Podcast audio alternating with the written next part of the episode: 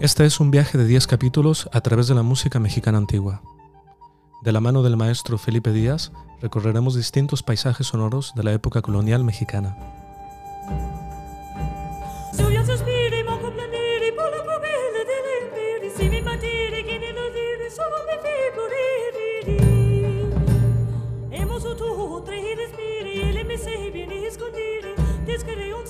Yo soy Javier Kinifki y esto es Música mexicana de la época colonial, con la música original de Volta, música antigua.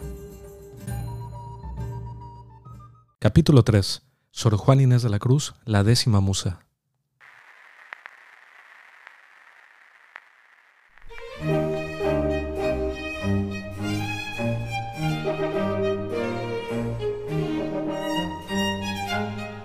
Juan Inés Díaz Baje Ramírez de Santillana nació a mediados del siglo XVII en San Miguel Nepantla, México, y fue más conocida como Sor Juan Inés de la Cruz o Juana de Asbaje. Sor Juan Inés de la Cruz fue una religiosa jerónima, escritora novohispana y una notable exponente del siglo de oro de la literatura en español. Aprendió a leer y escribir cuando tenía tres años. Sus extraordinarias dotes intelectuales le permitieron con el tiempo el mecenazgo de la corte del virreinato novohispano en México. Entre 1664 y 1665 ingresó en la corte del virrey Antonio Sebastián de Toledo, marqués de Mancera. La virreina, Leonor de Carreto, se convirtió en una de sus más importantes mecenas. Este medio ambiente y la protección de los virreyes favorecían positiva y decisivamente la producción literaria de Sor Juana.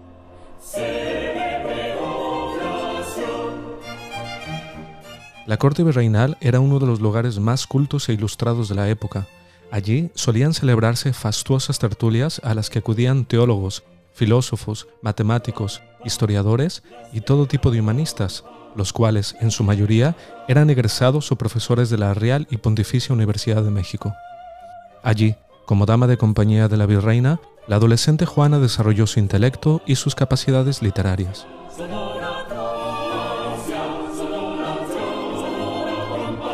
Antonio Núñez de Miranda, que era confesor de los virreyes, al saber que la jovencita no deseaba casarse, le propuso entrar en una orden religiosa. Y después de un intento fallido con las carmelitas, cuyas reglas eran de una rigidez tan extrema hasta el punto de que la llevaron a enfermarse, ingresó finalmente en la Orden de San Jerónimo, donde la disciplina era algo más relajada y tenía incluso una celda de dos pisos y hasta sirvientas. En este lugar permaneció el resto de su vida, pues los estatutos de la orden le permitían estudiar, escribir, celebrar tertulias y recibir visitas.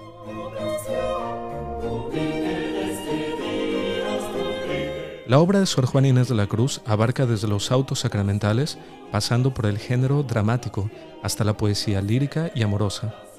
Cabe destacar que también escribió poesía náhuatl.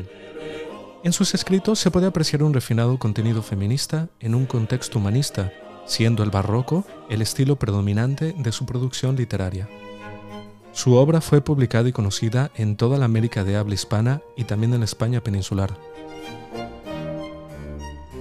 Sor Juan Inés de la Cruz murió en el convento de San Jerónimo a causa del tifus el 17 de abril de 1695, durante la pandemia acaecida ese mismo año.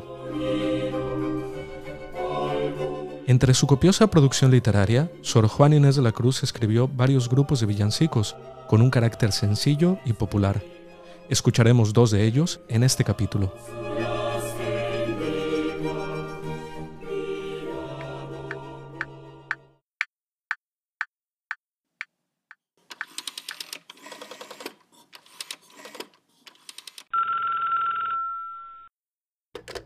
Hola maestro Felipe, ¿cómo está? Bienvenido a este tercer episodio de nuestra serie. Hola Javier, ¿qué tal? Muy bien, gracias. Con el gusto de saludarlos nuevamente a ti y a los escuchas de este podcast. Y bueno, motivado para continuar con los temas de la música de México en el Virreinato y el tema de hoy, que es muy interesante, ya que gira sobre la creación artística de un personaje de la talla de Sor Juana Inés de la Cruz, también conocida como Juana de Asbaje. Se le conoce también como el Fénix de América, aparte de la otra designación que le otorga la historia como la décima musa. Figura destacadísima porque Sor Juana Inés de la Cruz destacó siendo mujer en una sociedad y época profundamente machista y dominadora. El intelecto y sus extraordinarias capacidades para el aprendizaje que mostró desde muy temprana edad fue lo que le abrió el camino para poder llevar a cabo su obra. Maestro Felipe, cuéntenos cómo fue la formación de Sor Juana Inés de la Cruz. Eh, ¿Podría contarnos un poco más acerca de su obra? Sor Juana aprendió a leer a los tres años. Eh, lectora apasionada, tuvo a su alcance libros de los clásicos como Virgilio, Ovidio, Horacio, y en su momento de autores del siglo de oro español como Garcilaso de la Vega y Luis de Góngora de Argot, por ejemplo. Se dice que una, una anécdota que a los siete años ella se sentía lista para entrar a la universidad, ella quería en su ansia de conocimiento entrar, pero como a las mujeres no se les permitía estudiar, cuentan que planeaba disfrazarse de hombre para poder ingresar. Y es que ella ya escribía a esa edad, ya tenía escrito mucha poesía en español y en náhuatl, y a los 11 años eh, aprendió latín, lo dominó rápidamente.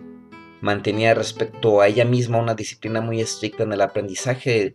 Se cortó el pelo alguna vez porque se propuso el aprendizaje sobre un tema y como no lo consiguió en el tiempo que ella quiso, eh, se lo se cortó el pelo, ¿no? Como un como una autoinfracción. Maestro Felipe, háblenos acerca de la música que vamos a escuchar a continuación. Bueno, Javier, lo que escucharemos a continuación, esta pieza que se llama a este edificio célebre, se le llaman villancicos. Se les llamaban villancicos en la época y no tenían la connotación en ese tiempo de ser música navideña como la tienen hoy. Los villancicos eran composiciones con un carácter que iba desde lo oculto hasta lo popular y que podían ser escritos en latín, aunque también para dedicarlos a lo popular, eh, encaminarlos al conocimiento de la gente que era en su mayoría analfabeta, eh, había un gran grado de analfabetismo, pues eran en español. Y bueno, también hay que decir que se creó un poco el mito de que la música también ella era escrita por Sor Juana Inés de la Cruz y aunque tenía un genio impresionante, ella no escribió la música, ella escribía las letras que le encargaban de las catedrales novohispanas, le encargaban villancicos y diversos autores de, diferentes eh, maestros de capilla de diferentes catedrales, tanto de México, después como de Sudamérica escribieron, le escribieron música a sus villancicos. Y bueno, si gustas, vamos a escuchar la siguiente pieza, eh, Villancico, porque así fue titulado en su momento, a este edificio célebre.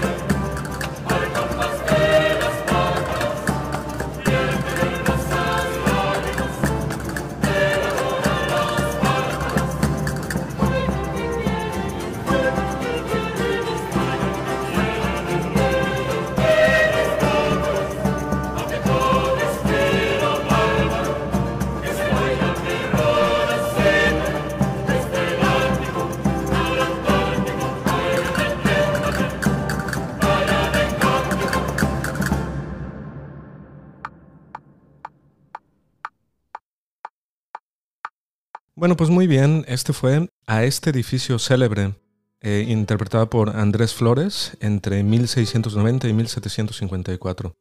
Maestro Felipe, háblenos por favor un poco acerca de la etapa de madurez de Sor Juana Inés de la Cruz. Bueno, de Sor Juana eh, podemos decir entre muchas cosas que fue una pionera en la lucha de los derechos de la mujer. Mujer bella, inteligente, joven, eh, fue asediada en su tiempo en la corte del virrey Antonio de Toledo, donde ella, en el círculo social donde ella se hizo famosa, pero pues no le interesó vivir la vida casera de la típica esposa de su tiempo. Se inclinó por la vida religiosa presumiblemente para poder continuar con su pasión por las letras. Se recluyó en el convento de San Jerónimo, donde pasó el resto de sus días, y en su celda llegó a reunir más de 4.000 libros, una cantidad asombrosa teniendo en cuenta pues las situaciones eh, para la distribución e impresión de libros de la época, ¿no? Nada fácil.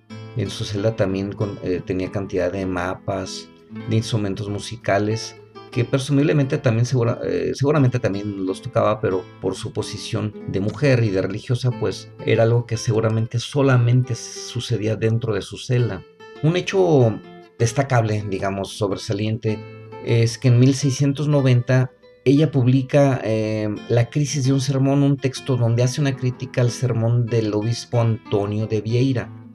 Sermón donde, entre otras cosas, el obispo habla del papel que debe de tener la mujer, la sumisión y abnegación que debía demostrar en su comportamiento en la sociedad y en muchas situaciones restrictivas y de poder, ¿no? Para, en favor de la, eh, de la iglesia en contra de la mujer y de la, del pueblo, Entonces, Sor Juana defiende el valor de la mujer novohispana y su derecho a la educación en esa crítica y después declara el derecho a disentir de las críticas recibidas porque eh, después de esta publicación pues se armó una serie de dimes y diretes publicados eh, y en esta confrontación con la iglesia, obviamente por cuestión de poder, no por cuestión de debate, Sor Juana Inés salió perdiendo. Y después, poco después, ella vende todos los libros eh, para cuestiones de caridad, todos sus libros de su celda, pero seguramente por presión de la iglesia más que por otra cosa, ella también dejó de escribir dos o tres años antes de su muerte, entonces, bueno, pues esto la convierte en un personaje importante en su valiente oposición a las restricciones de, la vida de la mujer en su tiempo, ¿no? Si te parece, escuchamos con Volta a continuación el siguiente villancico, escrito la letra por Sor Juan Inés de la Cruz, A de las mazmorras.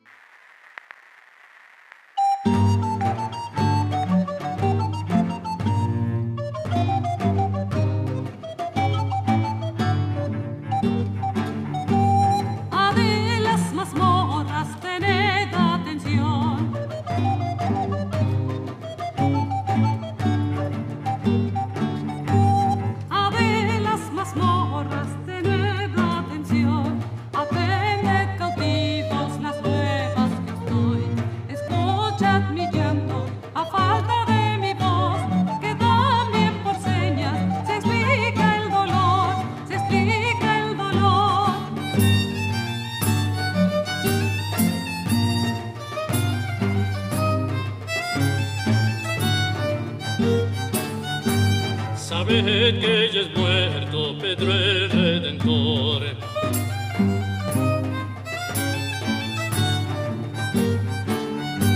Sabed que ella es muerto, Pedro el Redentor, como muere quien vida a tantos dio.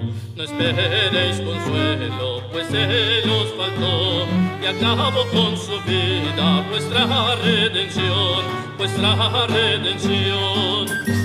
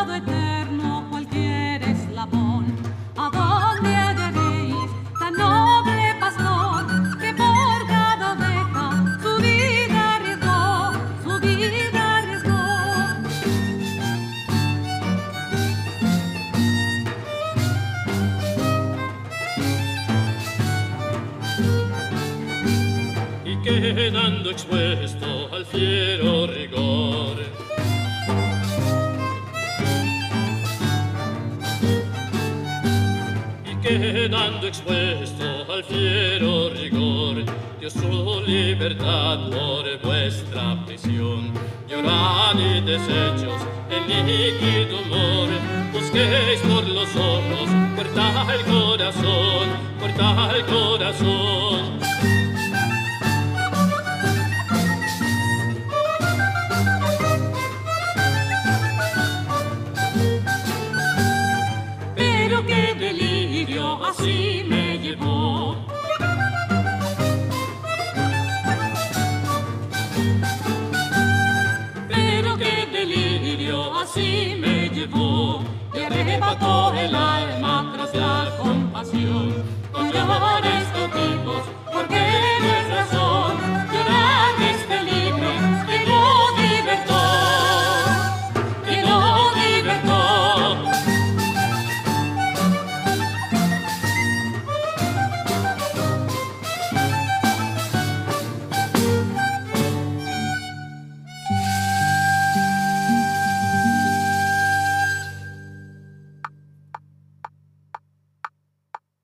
Esto fue música mexicana de la época colonial.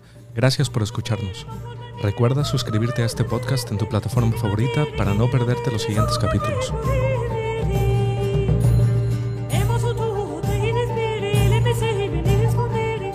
Este podcast está patrocinado por K-Stats, estadística y análisis de datos.